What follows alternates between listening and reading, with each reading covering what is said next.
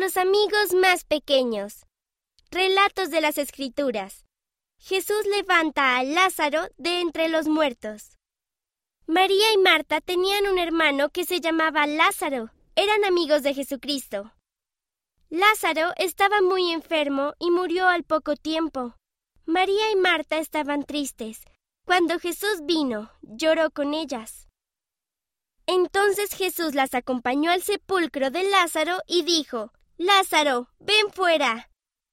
Lázaro se levantó y salió del sepulcro. Vivía de nuevo. Gracias a Jesucristo todos viviremos de nuevo.